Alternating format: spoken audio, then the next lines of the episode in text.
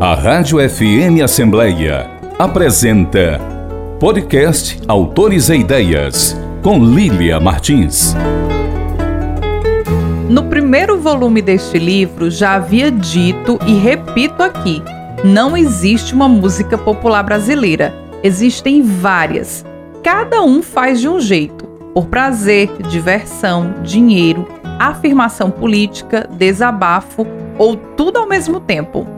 O período enfocado no segundo volume dessa história da música popular brasileira compreende pouco mais de 40 anos, mas foi de uma intensidade sem igual. Do final transgressor dos explosivos anos 1970, quando houve um grande boom criativo e libertário em nossa música, inclusive com o aparecimento de inúmeras cantoras e compositoras simultaneamente como nunca antes visto, até precisamente 2022, numa cena dividida entre a massificação da produção em série de uma indústria muito poderosa do segmento sertanejo e o mercado independente, nos mais variados graus subnichos com mais ou menos visibilidade e dinheiro para investimento. Rodrigo Faú. Trecho do livro História da Música Popular Brasileira Sem Preconceitos. Olá, ouvinte! Bem-vindo à nova temporada 2023 do Autores e Ideias. Eu sou Lilia Martins e vou estar agora na sua companhia. É muito bom ter você aqui. Sempre acompanhando o nosso programa, seja no rádio, através do site da Assembleia Legislativa do Ceará e agora também nas principais plataformas de streaming. E o Autores Ideias, você já sabe, segue no encalço dos lançamentos literários da Terra da Luz e traz até você o que de melhor acontece na cena literária da cidade. Desta vez, o lançamento é Litero Musical. Eu recebo o jornalista, crítico musical, pesquisador da nossa música popular, Rodrigo Faú, que visita Fortaleza para o lançamento dos dois volumes do livro de sua autoria, História da Música Popular Brasileira Sem Preconceitos, publicado pela editora Record. As obras contam a história da música popular brasileira desde 1500 até os anos de 2022 e traz muitos ritmos como choro, samba, marchinha, valsa, frevo, carimbó, samba rock, pagode, forró, sertanejo, brega, punk, funk e muito mais. O autor ainda reflete sobre a relação entre a produção e o consumo da nossa música popular ao longo da história. Ficou curioso? Então aproveita que o programa está só começando e fica comigo. Hoje comigo no Autores Ideias eu recebo o crítico musical e historiador da música popular brasileira, esse jornalista apaixonado pela nossa MPB e as curiosidades que envolvem as transformações da nossa música popular. Eu converso com ele, Rodrigo Faú. Seja muito bem-vindo, querido. Oi, Lilian. Muito obrigado pela oportunidade, tudo bem? Rodrigo, eu tô super feliz pra gente estar tá aqui nesse nosso bate-papo, porque você vem a Fortaleza para lançar esse livro que tá em dois volumes e reúne a história da música popular brasileira como nunca antes foi lançada, uma pesquisa de grande fôlego que remonta aí desde os anos de 1500 aí do descobrimento do Brasil até os anos de 2022, agora muito recente. Fala pra gente o que que os leitores podem esperar desses dois volumes de história da música popular brasileira sem preconceitos. Primeiro, não se assustem, né? Os, que os ouvintes aí não se assustem, porque não é nada maçante, não é uma, uma tese, uma coisa assim pesadíssima. Não, é a minha linguagem é muito leve, é muito tranquila, assim, sabe? Eu faço mesmo com uma foco no público jovem, porque eu acho que é uma memória que não pode se perder. O nosso país, desgraçadamente, não tem cultura de memória. Então, muita coisa linda que foi feita no nosso país acaba sendo muito pouco conhecida por causa dessa nossa síndrome maldita. Então, eu quis dar a minha modesta contribuição e, na verdade, o livro nem iria de 1500 até hoje. Na verdade, eu comecei a escrevê-lo mas assim a partir dos anos 1870, que é quando a música brasileira ganha uma cara. Né? Mas eu achei, depois que eu terminei, que era preciso fazer um prelúdio, assim, sabe? Porque, na verdade, acho que essas nossas referências perdão, não caíram do céu, né? Assim, a gente tinha que falar de, de, de onde veio cada coisa. Então, o nosso país é um balaio de, de referências musicais, né? Seja alguma veio muita coisa de Portugal, mas não só de, de, Portugal. Veio coisa da República Tcheca, como a polca, veio veio também tem alguma influência ibérica também ali da Espanha, um pouco. Tem coisa do Caribe, tem até uma pontinha de coisa da Argentina e dos países vizinhos ali do sul. Então, assim, eh, não dava, lógico, a influência africana, né? Principalmente assim de influência da cultura banto, né, da cultura da parte de que hoje é assim Angola e assim, enfim, tem algumas partes, né, importantes.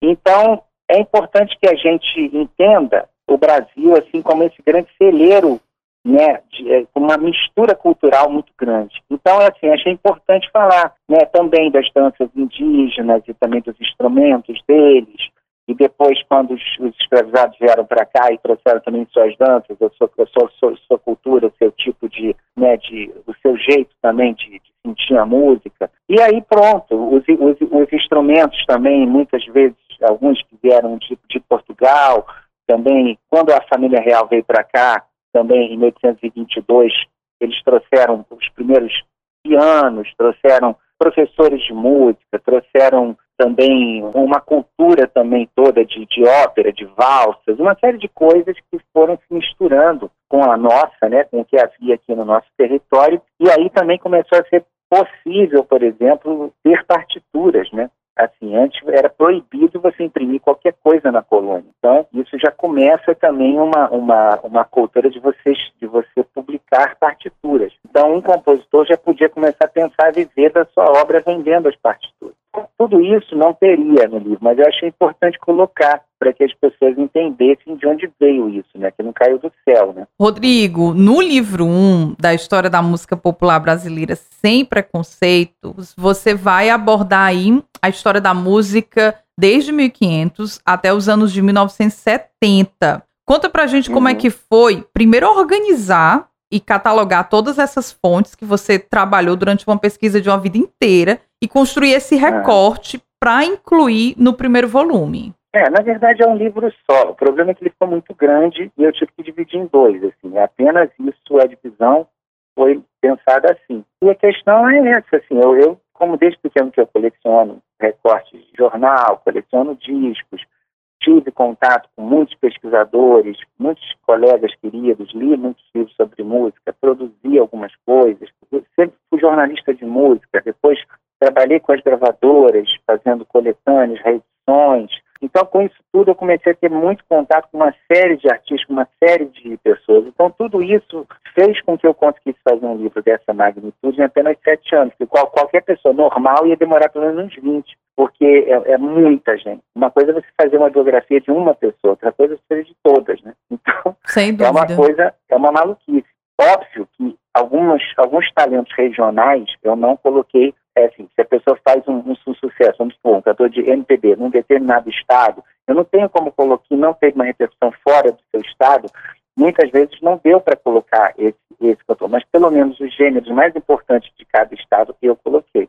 As exceções principais foram o Maranhão e o Rio, Rio Grande do Sul, que tem uma cena muito forte que o resto do Brasil não conhece. Então, mesmo que eles sejam conhecidos só nos seus estados, eu precisei colocar porque eles fazem um tipo de música que só tem nesses lugares. Então eu tive que colocar. Assim como também uma parte da música do Pará, uma música, em parte da música de Pernambuco também, porque tem coisas como frevo, uma maracatu, caboclinhos, uma, o, o brega, o, o brega funk, que são exclusivos, né, assim, de Pernambuco, assim, assim, que tem uma, uma cena muito particular em Pernambuco, assim como também algumas coisas de carimbó, algumas coisas do brega paraíso são muito fortes também, não tive como não colocar também falar desses artistas. Então, tudo isso foi, assim, eu fui costurando com as coisas que fizeram sucesso nacional, né, e também até coisas que, que foram daqui para fora, né, assim, eu fiz questão também de falar da música exterior, né, tem muitas artistas incríveis, assim, super, que hoje não são tão lembrados no Brasil, mas que têm uma carreira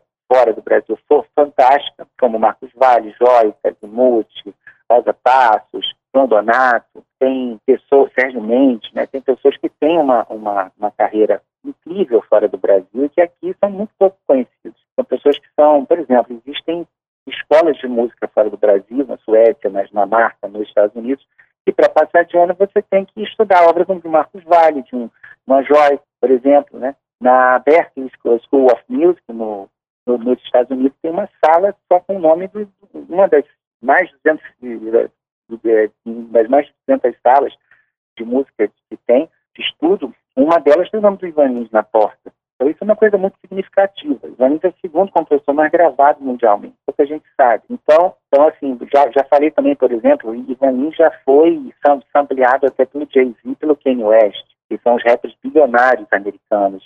Então são coisas que, que, as, que o próprio brasileiro não sabe. Da mesma forma, existe um intercâmbio Brasil-Portugal muito forte já enfim, no, desde o descobrimento, né? E desde que a nossa música popular ganhou uma cara, quer dizer, desde o princípio do século XX, que acho que a Gonzaga já ia fazer assim revistas lá fora, na, e, e aliás, em Portugal, e, e, foi inclusive numa dessas que ela percebeu que já tinha músicas rodando o mundo em partituras que eram dela e não tinham o nome dela na autoria. Foi aí que ela começou a, a a se embrenhar para fundar a primeira sociedade arrecadadora do, do Brasil para se fiscalizar isso foi a SBAT, Sociedade Brasileira de Autores Teatrais, foi fundada em 1917. E depois tinha um monte de outros artistas que começaram a ir para Portugal e muitos deles também de Portugal para o Brasil. A Amália Rodrigues, por exemplo, começou a gravar no Brasil. Então, isso vem até hoje, nesse intercâmbio. Então, também é uma curiosidade interessante que tem no livro. Outra coisa super importante também, que nunca foi colocada em livros de música, é a Dance Music Nacional. Então, eu começo a falar quando é que surgiram os primeiros, os primeiros remixes, quando é que os primeiros disco mix, que eram aqueles como se fosse um, uma música de cada lado, especialmente feita pelos DJs, e desde trabalhos assim bem populares como o do Mr. Sun, que foi o cara que criou a Gretchen, mas que antes disso já tinha feito também umas coisas de disco super sofisticadas, interessantes, até depois quando apareceu o DJ Nenê, quando apareceu depois toda aquela cultura de se fazer remix de músicas dançantes. Até a Fernanda Abreu, em 1990, ter gravado o primeiro LP realmente dance music nacional. E nessa época já estava aparecendo também o funk, né, o funk carioca, que na verdade não é um funk, é uma derivação do rap, mas tem esse nome engraçado, diferente, que não é o funk, funk soul, né, é um outro tipo de música, outro tipo de batida. E aí esse também foi uma coisa interessante que também influenciou o trabalho da Fernanda também, eram dois estilos de, de digamos, de dance music diferentes, só que com outro nome. Então, isso, tudo isso até chegar no DJ Alok, entendeu? Então, assim, é um negócio que também não tem em outros livros, que eu também tive que pesquisar, tive que entender, falar com especialistas, que nem tudo eu sei. E eu tive diversas pessoas que me ajudaram nessa pesquisa, né? diversas pessoas é, de vários estados brasileiros que graciosamente me deram uma paciência de Jó comigo para poder me ensinar. Não sei se eu respondi a sua pergunta, até que eu também viajei, já fui para outros lugares, mas é isso. Respondeu sim, Rodrigo. Eu adorei esse passeio, tá? Por outros lugares. Porque você foi em Portugal, voltou. E eu quero muito falar sobre essa relação Brasil-Portugal, mas eu quero voltar ainda mais antigo, tá? Porque tem um ponto importante na, no volume 1 que você fala sobre essa contribuição dos nossos povos tradicionais, né, dos nossos indígenas na nossa música. Eu queria que você falasse um pouquinho sobre isso para a gente. Pois é, nós tivemos, eh, não existe um estudo muito aprofundado sobre a importância das, enfim, das, do, dos indígenas. A gente sabe que tiveram alguns instrumentos, algumas danças que assim, os jesuítas começaram a catequizar é, e viram que os índios eram muito musicais. Então, isso começou a ter um, ali um primeiro intercâmbio. Só que a música que era valorizada e estudada, de certa maneira, naquela época do Brasil colônia, era muito erudita. Então, é, existe, não existia gravador, não existia partitura, e não, como te falei, não se podia escrever partitura. Então, esses primeiros registros é muito difícil quem estudou isso muito foi o, o, o José Ramos Tinhorão e o Ari Vasconcelos, que foram livros que eu me baseei também para fazer o meu. Então, eles não puderam ir muito longe nessas pesquisas, porque as, as fontes são escassas, entendeu? É muito difícil.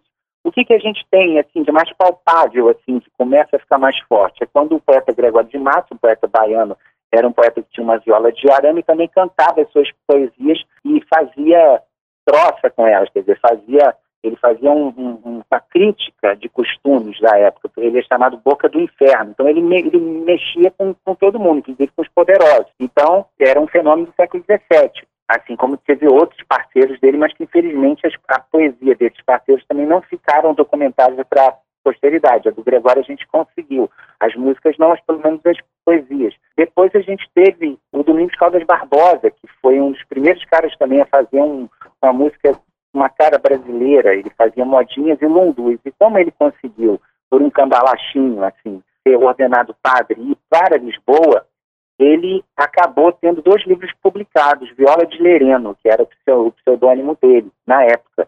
E aí esse cara morreu em 1800. Então ele conseguiu, assim, por causa desses livros, vir até os dias de hoje, né? Então a gente, então ele já fazia, por exemplo, algumas músicas para a época, um pouco sensuais, que deixaram até o pessoal lá do arcadismo, lá do pessoal lá dessa academia lá de Lisboa, enfurecido, porque era uma gente muito careta, né? Então ele já, um cara mestiço aqui do Brasil, estando lá, cantando as músicas, assim, algumas músicas com uma certa sensualidade, chegando ao coração das mulheres portuguesas, aquilo era um escândalo para ela. Então a gente tem essas informações por essa sorte também.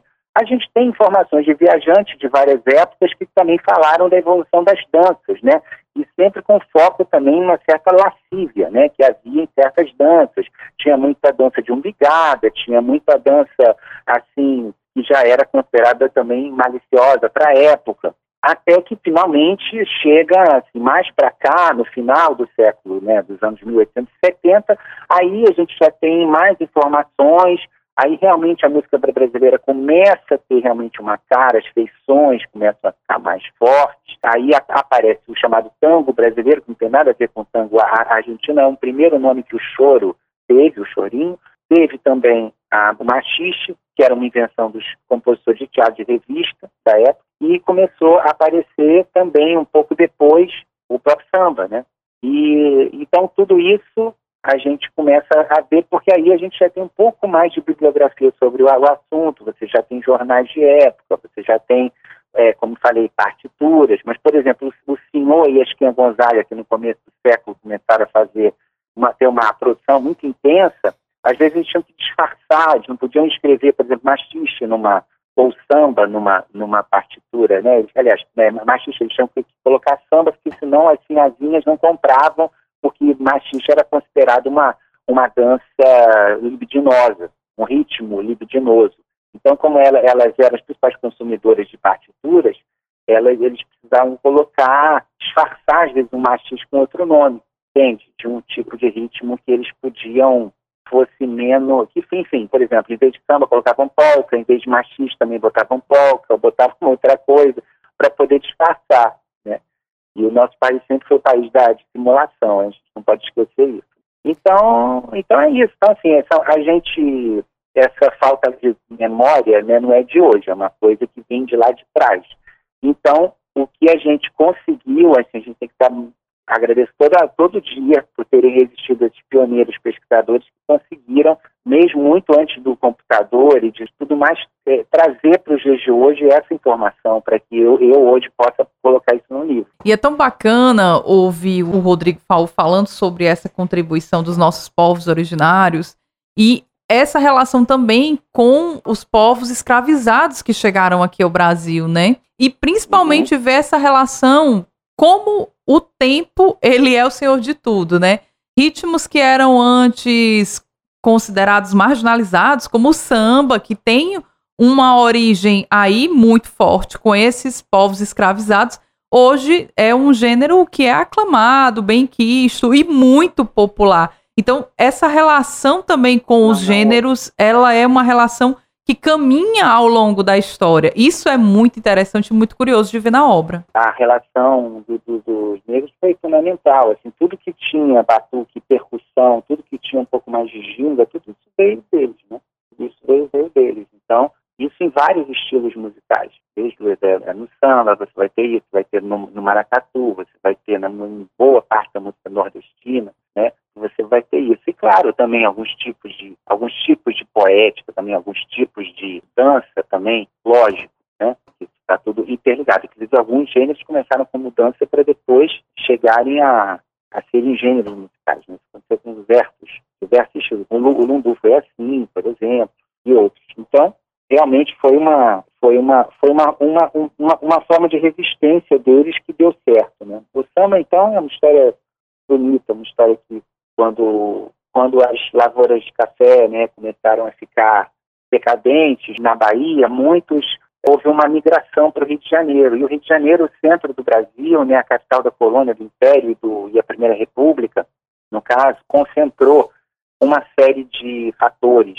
Então, por exemplo, veio de uma parte da África os negros da Bahia, que tinham uma informação religiosa mais organizada, é, uma informação cultural mais organizada, e eles não foram separados das suas famílias quanto os que vieram para o Rio de Janeiro, os que foram para o Rio de Janeiro.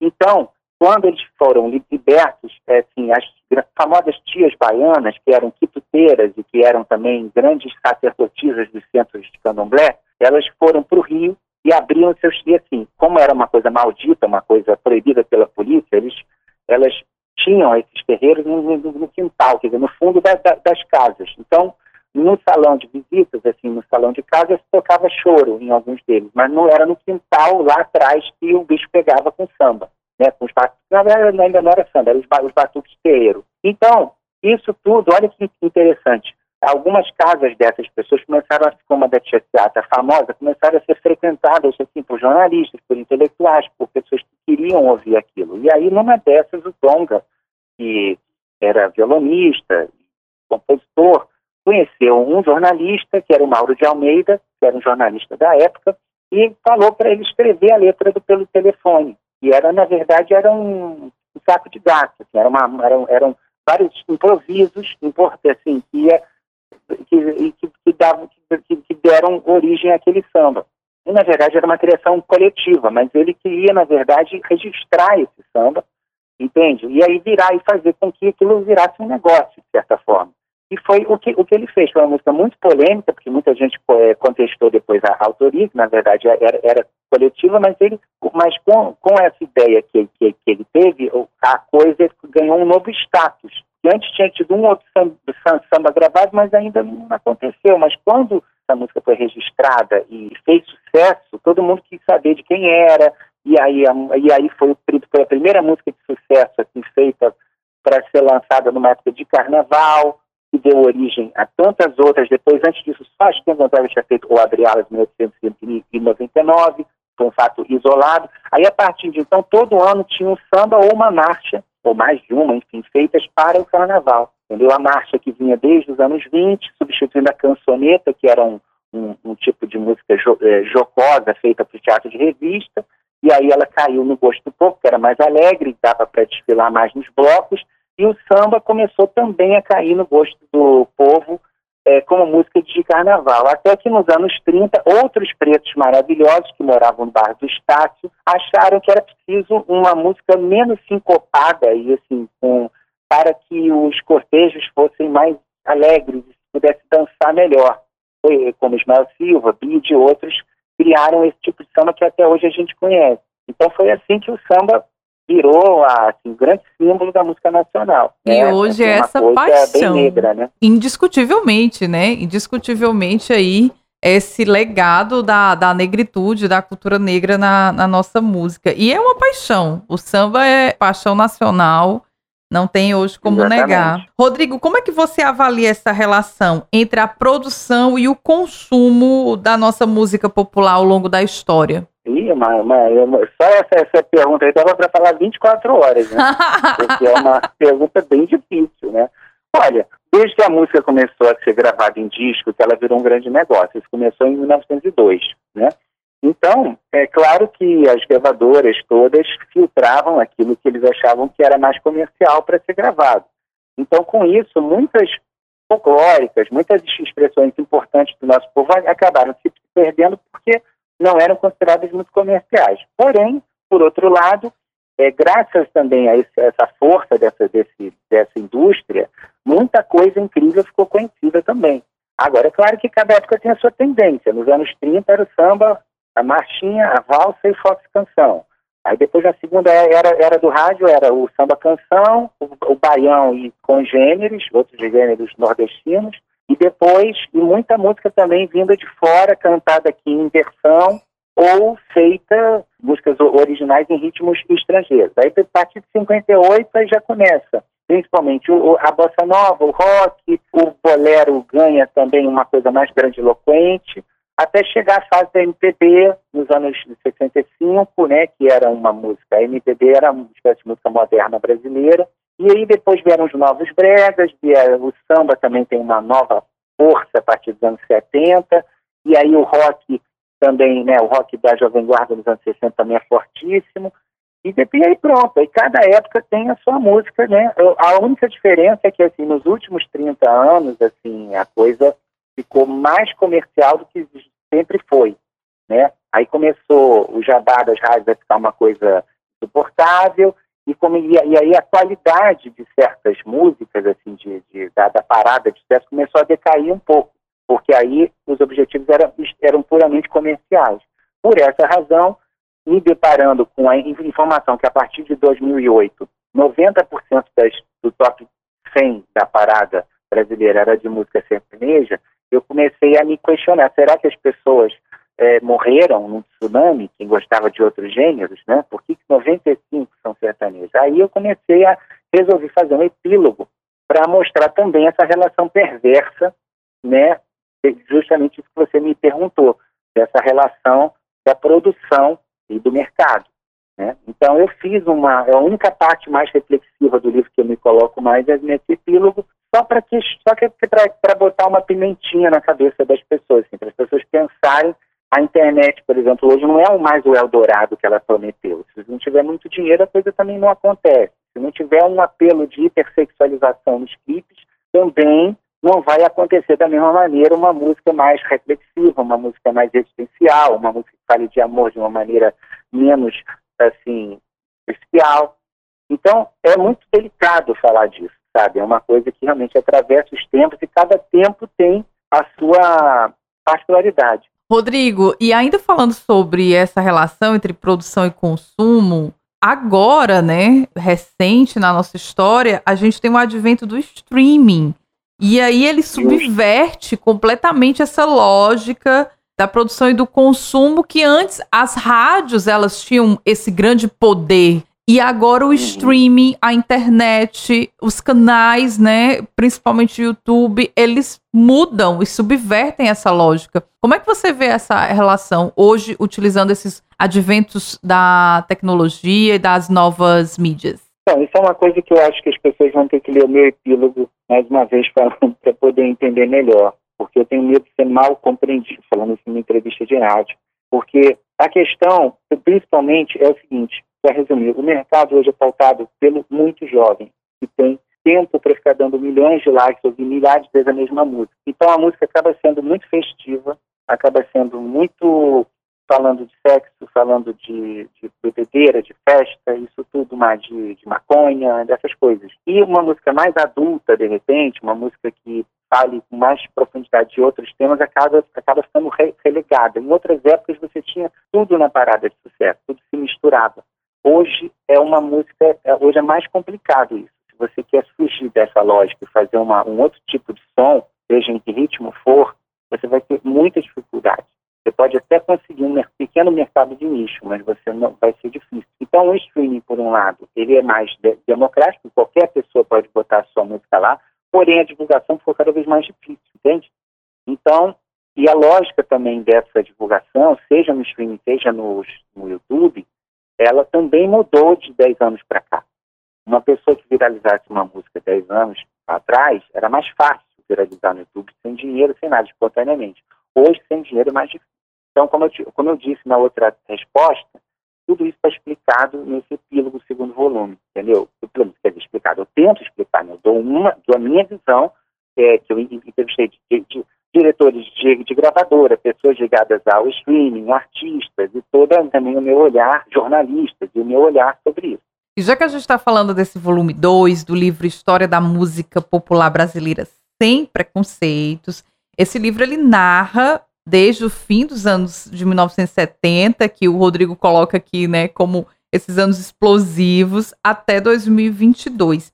E aí, além desses gêneros musicais mais tradicionais que a gente conhece, você traz também os subgêneros musicais. Conta pra gente, Rodrigo, sobre esses subgêneros. Nesse, nesse segundo volume, eu falo é, do, dos últimos 44 anos. Então eu falo do boom, primeiro do boom da MPB dos anos 80, né, do final dos anos 70 para os 80, que foi uma MPB que foi fim da ditadura, então ela ficou mais suave, ficou mais sensual e teve um boom de cantores somente comparável aos anos 50. Né? Surgiram um monte de cantores que agora também compunham, como Marina, Joana, Sandra de Sá, Lucina, várias cantoras, e outras que eram mais internas, como a Barramalho, a Amelinha e outras. Então foi um boom de cerca de 40 cantoras que apareceram, Diana Pequeno, Terezinha de Jesus, é, nossa, Luciana Lins, Olivia Byton, nossa, Lady Zu, um monte de gente. Então, é muito forte nessa, nessa fase. E foi uma fase que também teve o boom do pagode de raiz, digamos assim, Zeca Pagodinho, Mengue Neto, Jovelina, Fundo Quintal, tinha também o som de Zerra da Silva, e depois começou uma, uma MPB brega na segunda metade dos anos 80, com né, o, aqueles arranjos de teclado do Lincoln Ivete, muito fortes, e as músicas de Michael Sullivan e Paulo Massadas, que invadiram até o, o repertório da própria MPB. Aí depois, nos anos 90, começam três grandes gêneros massificados, que é o pagode romântico, o axé music e o sertanejo, né? O sertanejo mais brega romântico, né? Nessa, nessa fase. Em paralelo, nós temos um pop brasileiro ainda muito criativo, né? Uma MPB pop, da Marisa Monte, da Cassélia, da Ana Calcanhoto, Zélia Dunca, Lenine, Mosca, Tipo César. É, essa turma toda é dos anos 90. E também Skank, uh, Fernando Abreu e Cidade Negra e tipo Sainz. Nossa, e, tanta gente, fora o rock brasileiro também, que ainda estava muito forte, né, dos engenheiros do, do, do Havaí, do Paralamas e tudo mais que vinha dos anos 80. Depois, nos anos 2000, aí já começa, assim, um balaio de, de coisas, assim, já com uma cara mais internacionalizante, digamos assim. Aí a gente tem aqueles fenômenos de grupo Zemo e depois um pop assim bem radiofônico, tipo J Quest. Depois a gente também Ruge, esses, esses, esses, esses fenômenos que vieram de programas de TV, né? E além disso, uma outra etapa da música sertaneja, né? Assim já que é o chamado sertanejo universitário, e já é começa a ficar mais diversificado também, não é apenas brega romântico, ele já tem mais outras ramificações. E o funk também, que vem dos anos 90, começa a, a ter várias subdivisões. Vem o funk paulista, depois vem o brega funk, Pernambuco, é, o hip hop, que também inicialmente era muito São Paulo, a partir de do, do, do 2010 ele começa a ter um outro crescimento, depois do Emicida e do, do Criolo, que eles começam também a, a ter um outro enfoque, a, variar mais os temas e também a sair de uma postura só nós contra eles, a, a diversificar mais o alcance. Então é, é tudo, é, é, muita, muita informação, né? Em paralelo, na música bem popular, a gente tem no Nordeste forró eletrônico, como já falei, piseiro e tudo, que também domina, assim, as paradas para cá, para cá, acima um pouco, né, do, desse gênero também do brega, que tem via para para Pernambuco e daqui se ratia para outros estados do Nordeste. Então, é uma música muito, né, é uma, é, muda muito a cara da música brasileira, né, uma música é assim, e também assim, em termos de música politizada, a gente tem basicamente apenas o hip hop nesses últimos 30 anos, assim, a música ficou muito despolitizada, a música ficou mais assim, na base do, do entretenimento mais, mais fácil, digamos, né, e a MPB ficou bastante sufocada nesse, nesse período, assim, no, no século XX e XXI, foram poucos os artistas que conseguiram uma expressão fez realmente uma grande expressão, mais ligados ao pop, como Ana Carolina, Branco da Mata, Jorge Persilo, Maria Rita, seu Jorge, essas pessoas que ainda conseguiam botar a cara para fora, né? Do samba tradicional, a gente teve o Arlindo Cruz, o Jorge Aragão, assim, aí depois Xande de, de Pilares, Grupo Revelação, assim, também foram poucos do, da, da, coisa mais tradicional que conseguiram colocar depois do Zeca Pagodinho, assim, a cara para fora. Aí a gente tem os, né, os grupos mais, assim, de pagode mesmo romântico. Então, assim, é uma. É uma é, é, é um, são, são, muitos sub, sub, subgrupos, né? Em paralelo, a gente consegue alguns artistas assim, com outras ambições, assim, menos comerciais demais, que conseguiram algum espaço, como a turma LGBT na última década. A gente tem pela primeira vez drag queens fazendo sucesso, como a Pablo Vittar e a Glória Groove.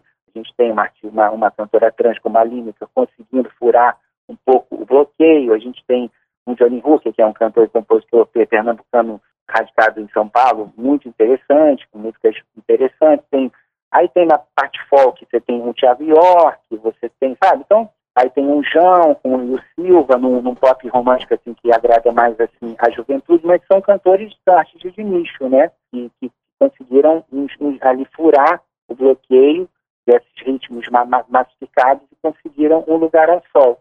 Mas às vezes, assim, não é, é diferente de uma música, como eu sempre cito, talvez tenha sido a última, um Deixa a Vida Me Levar, que todas as pessoas conhecem, velhos, jovens, pessoas de todas as cinco regiões do, do Brasil, todo, todo mundo gosta, todo mundo se identifica. Esse tipo de som, que, que quando eu me alfabetizei musicalmente nos anos 80 era muito comum, hoje é cada vez mais raro. Você conseguir uma música que, que que pessoas de várias classes sociais, de vários níveis culturais, de várias idades eh, e, e níveis econômicos consigam gostar. Rodrigo, e já que a gente está falando sobre esse volume 2, tem muito pano para manga aqui nesse nosso bate-papo. Mas deixa eu te perguntar o que, que mais te surpreendeu olhando para essas expressões musicais regionais que você traz e aborda nesse segundo volume o que, que, mais te surpreendeu e aquilo que você assim achou de mais curioso, mais notável, que você gostaria de destacar? Olha, eu aprendi muito fazendo esse livro, que muita coisa, né, é, eu não sabia, de ambos os volumes. Muita coisa me surpreendeu, positivo e negativamente. Né? Muita coisa eu aprendi, muita coisa eu vi, assim como é, a, assim como realmente o nosso povo nos últimos, nas últimas décadas privilegiou as coisas bem populares, assim, sabe? As coisas um pouco mais sofisticadas harmonicamente, é, em termos de letra, ficaram muito em segundo plano. Outra coisa que me surpreendeu também foi justamente entender essa música brasileira no exterior, apesar da barreira da, da língua, quanto a bossa nova, suas ramificações ainda fazem sucesso fora do Brasil, é impressionante. A gente tem artistas até hoje super jovens e até filmes de animação que têm uma influência da bossa nas suas, nas suas músicas, é impressionante isso. E também como existem grupos baseados na, na MPB dos anos 60 e 70, gringos, fazendo música brasileira, cantando em português, sendo gringos, em várias partes do mundo. E como, como eu já falei também, músicas de pista de dança também, brasileiras cantadas em português, que fazem sucesso mundial. Então, isso foi uma coisa que eu descobri fazendo esse livro, por exemplo. Que bacana, que bárbaro. Rodrigo, eu não posso deixar de terminar esse nosso bate-papo sem fazer essa pergunta que é uma grande provocação. O título dos dois livros, né, História da Música Popular Brasileira Sem Preconceitos, traz aí, portanto, esse sem preconceitos em destaque desde o título. Afinal de contas, Rodrigo, existe preconceito na MPB? Explica pra gente. Não, não é que existe preconceito. Na verdade, assim, o que existe é que, assim, nos livros do passado, certos artistas não entravam. Então, se você fizesse um trabalho mais americanizado, vamos, vamos, vamos ou cantado em outra língua, ou brega, sabe? Ou isso não, ou sei lá, uma coisa de dance music, isso jamais iria ser considerado música brasileira, é digna de estar documentado num livro. Então, quando eu digo que é sem preconceitos, é isso, é que eu estou colocando todo mundo para dentro. Sejam pessoas que fazem uma música mais conceitual, experimental, uma música mais comercial, uma música chique, uma música brega, não importa. Eu não faço juízo de valor no livro, eu deixo isso para o leitor, sabe? Eu apenas acho que, assim, você não pode, se isso é uma expressão de sucesso, se são expressões de sucesso, perdão, se são, se a gente gosta ou não, isso não tem importância. Se o fato de eu gostar ou você não tem importância. Se as pessoas fizeram sucesso, tiveram muitos discos gravados, tiveram muitas faixas gravadas, você não vai colocar no livro? Não tem como.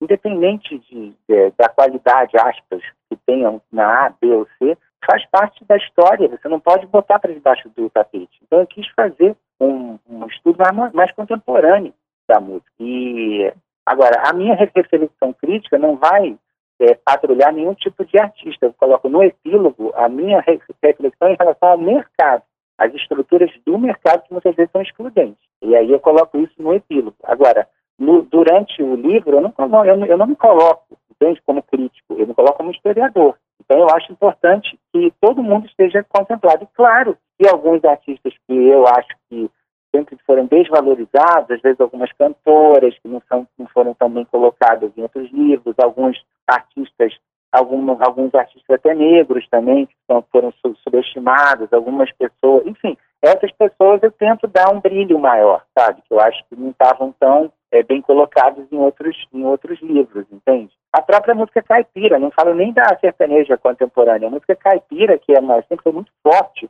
em alguns estados do Brasil, nunca foi muito bem contemplada nos estudos de música. E eu também não entendia nada sobre, sobre isso. Eu tive que ter muitas aulas com, com especialistas, com pessoas que entendiam, como meu querido amigo Michael Monteiro, do Paraná, que me deram, que, assim, que, me, que me explicaram a importância de certos artistas que eu nunca tinha ouvido falar.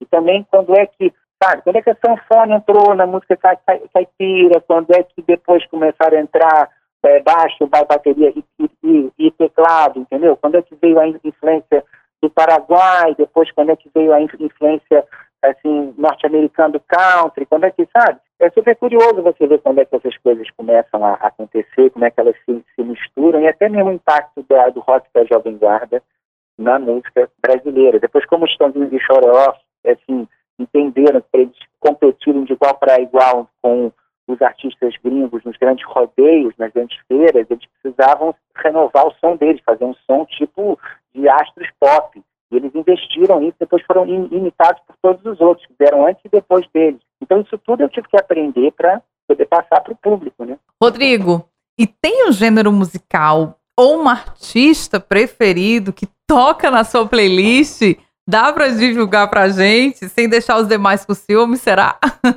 ah, são tantos. Nossa, eu, eu, eu sempre disse, eu me, eu me baseei, assim, eu comecei a, a gostar de música ouvindo MPB do final dos anos 70 e início dos anos 80. Então, Letânia, Gal, Caetano, Bete Carvalho, Alcione, Eva Ramalho, Simone, essa turma toda, Rita Lee, Gonzaguinho, Van Lins, eh, João Bosco, essas pessoas são pessoas do meu coração, que assim, a vida inteira Elis, Clara Nunes, essa gente eu vou ouvir a vida inteira e não vou enjoar, porque foram essas pessoas que me fizeram gostar de música. Depois eu descobri os cantores do rádio, eu sou biógrafo do Calbi, da da Dolores Duran, da Claudete Soares. Depois, essa turma também eu amo, também é uma, é uma, é uma turma que eu, que eu gosto demais, que eu entendo muito, porque eu fui amigo de todos eles que estavam vivos, né? Lógico, a partir dos anos 90, quando eu comecei minha carreira. Então, também é uma turma que eu adoro, que vira e mexe eu estou ouvindo. Então, é difícil eu dizer para você um ou outro, porque a gente tem fases, né? Tem hora para tudo. Tem hora que eu estou afim de ouvir uma música mais romântica, tem hora que eu estou ouvindo uma música mais divertida. Então, hora para tudo. Mas essa turma é a turma que eu costumo ouvir mais. Que bacana! Rodrigo Faú, eu estou chegando agora no final da nossa entrevista. E, claro, eu não posso deixar de perguntar onde é que a gente pode adquirir o livro História da Música Popular Brasileira Sem Preconceitos, além das suas demais obras, as suas biografias sobre os artistas musicais, o Calbi, Ângela uhum. Maria, Dolores Duran.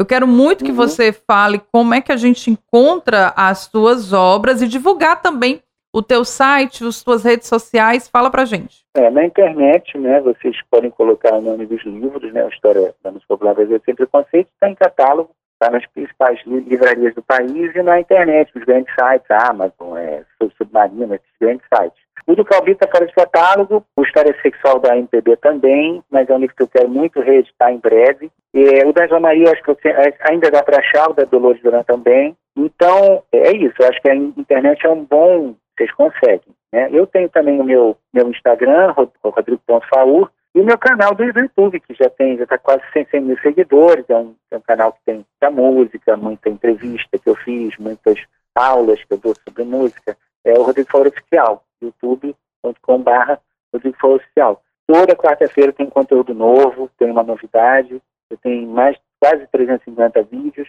Então é isso, é um trabalho de formiguinha, é um trabalho que eu faço assim, realmente sem concessões, eu só divulgo o que eu gosto, o que eu acho bacana. E eu espero que todo mundo, quanto mais gente entrar nessa, nesse circuito, mais eu vou ficar feliz, porque não é por mim, é pela música, né? Eu acho a nossa música um negócio tão incrível que eu resolvi segurar essa bandeira. Que bonito! E a gente também doce esse coro por essa música popular brasileira, que é a nossa paixão, é a razão de ser das emissoras de rádio, além da prestação de serviço, mas é também trazer aqui as nossas canções que embalam e aquecem o coração da gente.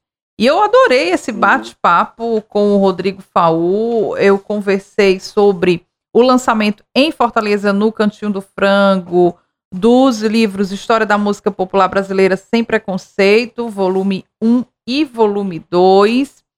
E eu quero já, desde já, agradecer a gentileza, Rodrigo, de você ter compartilhado conosco a pesquisa de uma vida inteira falando sobre É essa relação tão bonita que você tem como historiador da música popular brasileira, como crítico musical e como esse jornalista inveterado, apaixonado pela nossa música. Eu quero deixar registrado aqui, em nome de toda a nossa emissora, o nosso muito obrigado. Eu que agradeço, assim, eu quero dizer também que eu falo de vários artistas cearenses, né, no livro, de, várias fases, e eles estão colocados no, no, no livro, além, obviamente, do meu querido Fausto Milo, com quem eu vou estar lançando, autografando e batendo papo. E também dizer que, assim, eu tenho um grande orgulho que nesse segundo volume eu tive é, vários depoimentos impressos na contracapa, nas orelhas do livro. Betânia, de Roberto Menescal, de Erasmo Carlos, Elza Soares, Martim da Vila, Ney Mato Grosso, São Donato, Paula Tolle, Ana Carolina,